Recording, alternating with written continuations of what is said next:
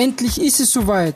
Herzlich willkommen zum Steuerbistro, dem Podcast von Mur Salzburg rund um Steuerthemen für Unternehmerinnen und Unternehmer.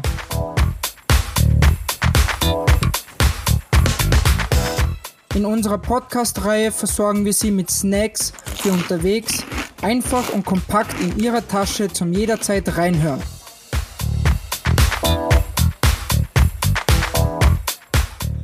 Ich freue mich, die erste Podcast-Folge gemeinsam mit meiner entzückenden Kollegin Carmen als Snack servieren zu dürfen. Carmen ist Marketing-Spezialistin in unserer Steuerberatungskanzlei Moore Salzburg. Sehr charmante Vorstellung, Fabio. Vielen Dank. Auch ich darf Sie herzlich willkommen heißen zu unserem Steuerbistro Podcast. Gerne stelle ich Ihnen Fabio vor. Er ist auch bei Moore Salzburg tätig und einer unserer IT-Helden. Was haben wir heute auf der Tageskarte, Fabio? Also, liebe Carmen, in unserer ersten brandneuen Folge sprechen wir über drei sehr aktuelle Themen. Dem Umsatzersatz für indirekt betroffene Betriebe, dem Ausfallsbonus und der Investitionsprämie. Die von dir genannten Themen sind Maßnahmen zur Unterstützung der österreichischen Wirtschaft aufgrund der derzeitigen Corona-Pandemie. Wir begrüßen dazu herzlich unseren Special Guest, Steuerberater und Wirtschaftsprüfer bei Moor Salzburg, Herbert Huber, der uns dazu genauere Informationen liefern wird. Herzlich willkommen. Wir freuen uns sehr, dass du da bist. Vielen Dank für die Einladung. Freut mich sehr, dass ich heute bei der ersten Folge dabei sein darf. Die Themen sind, würde ich sagen, mehr als brandaktuell und können für viele Unternehmer und Unternehmerinnen in der aktuellen Krise durchaus eine entscheidende Hilfe darstellen. Das finden wir auch. Bevor wir nun mit unserem Expertengespräch beginnen, führt uns Fabio noch kurz inhaltlich in das Thema ein. Genau, Carmen. Wie schon kurz erwähnt, sprechen wir heute über die Zuschüsse, die momentan beantragbar sind. Die Corona-Pandemie betrifft uns alle und nahezu täglich gibt es neue Infos zu Maßnahmen, Gesetzesänderungen und Antragsmöglichkeiten. Gemeinsam mit unserem Experten Herbert Huber geben wir Ihnen einen guten Überblick und beantworten die wichtigsten Fragen rund um Anträge, Fristen und Förderungen. Das klingt sehr spannend. Ich würde sagen, wir legen gleich los mit dem Umsatzersatz für indirekt betroffene Betriebe. Jedes Unternehmen, das indirekt vom Lockdown und den Einschränkungen betroffen ist, kann unter bestimmten Voraussetzungen einen Umsatzersatz geltend machen. Die Hilfe wurde für Ende Dezember bzw. dann für Ende Jänner angekündigt. Laut Homepage des Bundesministerium für Finanzen ist die Hilfe noch in finaler Abstimmung. Ein paar konkretere Informationen dazu gibt es trotzdem schon, richtig? Ja, genau. Die Kammer der Steuerberater und Wirtschaftsprüfer hat vom Finanzministerium schon vorab einen Verordnungsentwurf zu dieser Maßnahme zugesandt bekommen. Was werden hier die Voraussetzungen sein? Du hast es bereits erwähnt, grundsätzlich kann der sogenannte Lockdown-Umsatzersatz 2, so heißt er mittlerweile, für indirekt betroffene Unternehmen von jedem Unternehmen beantragt werden, das zumindest einen 50-prozentigen Umsatzzusammenhang mit anderen Unternehmen, die direkt jetzt vom Lockdown betroffen waren, nachweisen kann. Das heißt, jedes Unternehmen hat seinen Umsatz äh, aufzusplitten auf Unternehmen, die vom Lockdown betroffen sind und Lockdown, die nicht betroffen sind. Und alle Quote bekommt man einen Umsatzersatz und zwar ab 40 Prozent Umsatzeinbruch. Man vergleicht also, was nicht ganz leicht ist. Das Formular ist auch relativ ausführlich. Äh, den November und Dezember Umsatzersatz 2020 vergleicht man mit dem November-Dezember Umsatz 2019. Wenn sich jetzt bezogen auf diese indirekt zusammenhängenden Umsätze hier ein Einbruch von 40 Prozent ergibt, bekommt man diesen Aliquot ersetzt, je nachdem, in welcher Branche ich tätig bin. Es werden wahrscheinlich vier Kategorien A, B, C, D von Unternehmen gebildet werden. Die hängen davon ab, wie sehr der Wareneinsatz hier eine Rolle spielt. Ich bekomme dann Umsatzersätze von 20, 40, 60, 80 Prozent im November oder 12,5, 25, 37,5 oder 50 Prozent im Dezember. Also es ist insgesamt eine komplexe Rechnung. Ab 5000 Euro ist man da dabei. Der Antrag ist quasi auch mit einem Steuerberater oder von einem Bilanzbuchhalter zu bestätigen. Bei kürzeren Anspruchszeitraum verringert sich das alle Quote. Um es für uns greifbarer zu machen, magst du uns bitte ein Beispiel nennen, welche Branchen hier besonders betroffen sind? Also Branchen, die bisher quasi durch den Rost gefallen sind und jetzt da umfasst sind, sind zu, vor allem Zulieferbranchen von Lockdown-Unternehmen wie Bäcker etc. oder Textilreiniger oder andere Allgemeindienstleister, auch beispielsweise ein Bühnenbauer, der für eine Veranstaltungsagentur tätig war. Stellt sich für mich die Frage, lieber Herbert, wie hoch ist der Lockdown-Umsatzersatz? Der Umsatzersatz ist genau ident, entspricht also quasi der gleichen Umsatzersatzrate wie bei den direkt betroffenen Unternehmen. Da war es ja so, dass die branchenmäßig sich aufgeteilt haben. Es werden auch diesmal wieder Kategorien gebildet werden, A, B, C, D. Und nachdem wird sich der Ersatz richten, ist auch November, Dezember unterschiedlich. Also Im November kann das im 20, 40, 60, 80 Prozent sein. Im Dezember 12,5, 25 Prozent, 37,5 bis 50 Prozent des Umsatzrückganges. Ja. Nun würde uns noch interessieren, ab wann die Hilfe beantragt werden kann. Also der Umsatzersatz 2, wie er jetzt heißt, der kann, sollte eigentlich schon äh, beantragt werden können. Äh, ab 16. Februar bis dann 30. Juni 2022. Der Antrag kann jederzeit über Finanz Online gestellt werden und muss von einem Steuerberater, Wirtschaftsprüfer oder Bilanz Buchhalter bestätigt werden. Die Verzögerung ist, sagt das Finanzministerium, darauf zurückzuführen, dass wir ja noch die anderen Anträge der direkt äh, bezogenen zunächst abwickeln müssen, um dann überhaupt herauszufinden, wer sind die indirekt Betroffenen. Ja. Das heißt zusammengefasst, der Umsatzersatz für indirekt betroffene Betriebe kann grundsätzlich von jedem Unternehmen beantragt werden, das mindestens 50 Prozent Umsatz mit Unternehmen macht, die in direkt vom Lockdown betroffenen Branchen tätig sind und im November bzw. Dezember 2020 im Vergleich zum Vorjahr einen Umsatzeinbruch von mindestens 40 Prozent hatten. Ja, genau. Vielen Dank. Jetzt gehen wir über zu unserem zweiten Thema, dem Ausfallsbonus. Mitte Jänner hat das Bundesministerium für Finanzen in einer Pressemeldung eine weitere finanzielle Hilfe für Unternehmen bekannt gegeben, den Ausfallsbonus. Diesem Thema widmen wir uns im zweiten Teil unseres heutigen Podcasts. Was versteht man unter Ausfallsbonus und wen betrifft's? Der Ausfallsbonus soll Unternehmen jetzt quasi bis Juni äh, die finanzielle Planbarkeit erleichtern. Ja, wesentliches Merkmal ist, dass jetzt äh, nicht mehr so sehr auf dieses Merkmal direkt, indirekt oder sonst irgendwie betroffen abgestellt wird, sondern dass er allen Unternehmen äh, zugänglich ist, die gewisse Voraussetzungen, vor allem wenn einen Umsatzrückgang nachweisen können. Also eine mittelbare oder unmittelbare Betroffenheit von einer Schließung ist jetzt nicht mehr Voraussetzung. Herbert, kannst du uns sagen, wie hoch ist der Ausfallsbonus?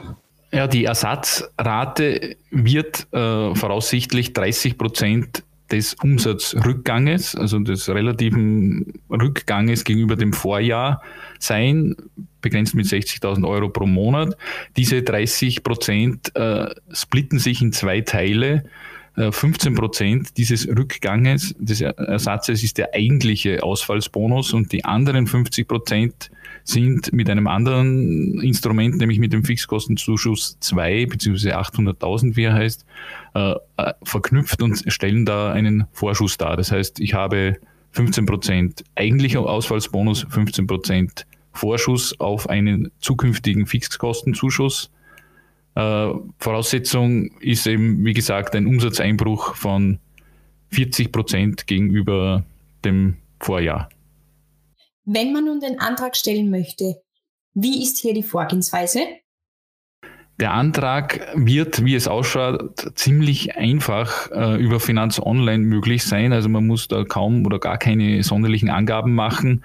Äh, man kann ihn immer monatlich ab dem 16 des nächstfolgenden Monats erstellen, äh, mit einem Klick mehr oder weniger durch den Unternehmer selbst.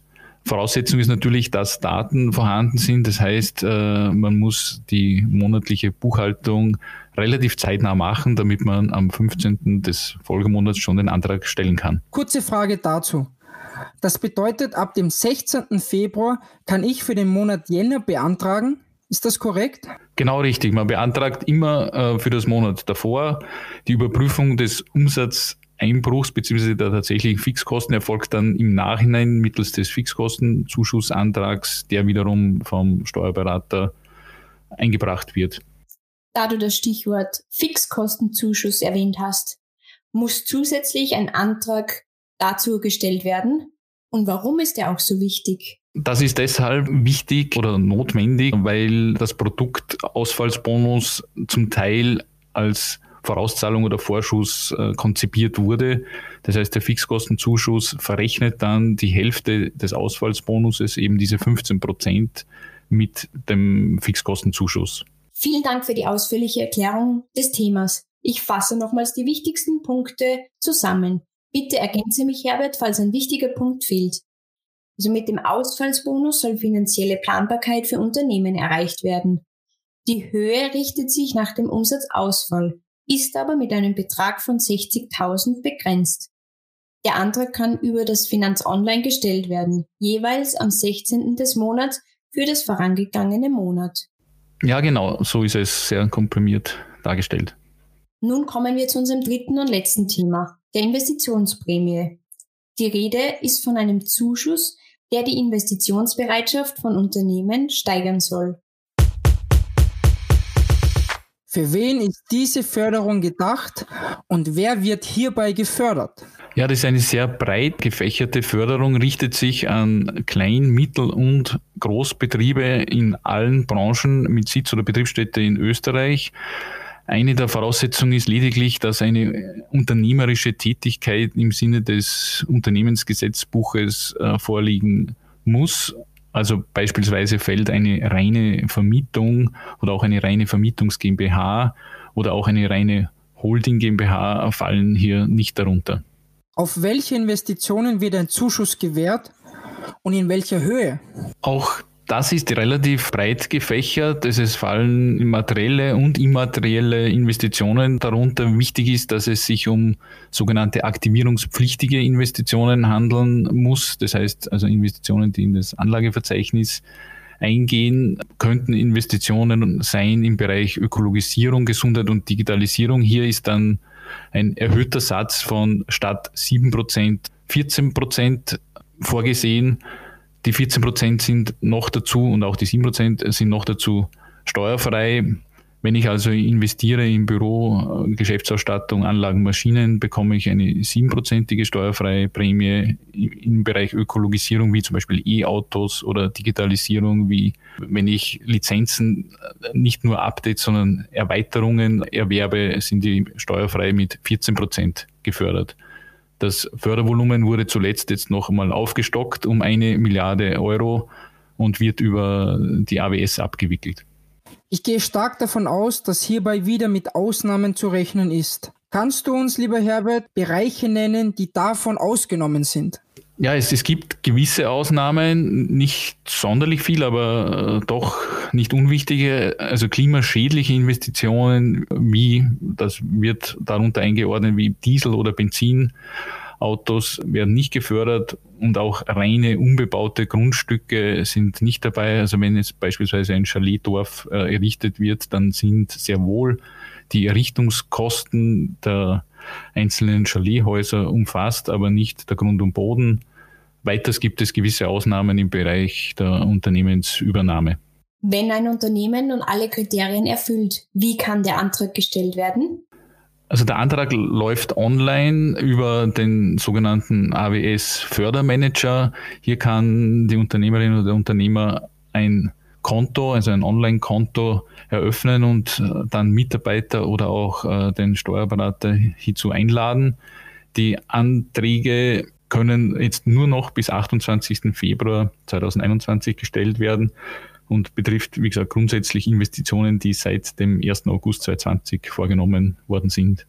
Gibt es hierzu noch weitere Fristen, die wichtig zu beachten sind? Ja, neben dieser wirklich wichtigen Antragsfrist gibt es noch eine Frist zum Setzen von sogenannten erster Maßnahmen.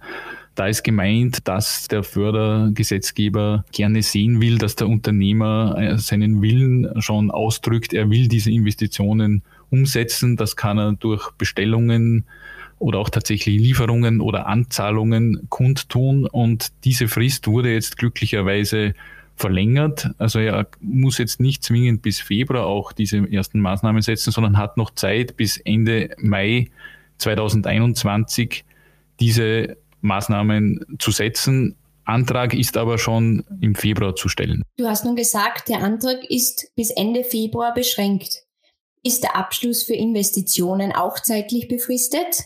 Ja, das ist jetzt quasi die dritte wichtige Frist. Also die erste war Antragstellung, die zweite Umsetzung quasi der ersten Maßnahme und das dritte ist jetzt, bis wann muss überhaupt die Investition letztlich dann fertiggestellt sein. Hier hat der Gesetzgeber dankenswerterweise auch noch einmal die Frist jetzt äh, verlängert und zwar bis Ende Februar 2023. Bis dahin muss quasi die Investition in Betrieb gegangen sein und auch bezahlt worden sein.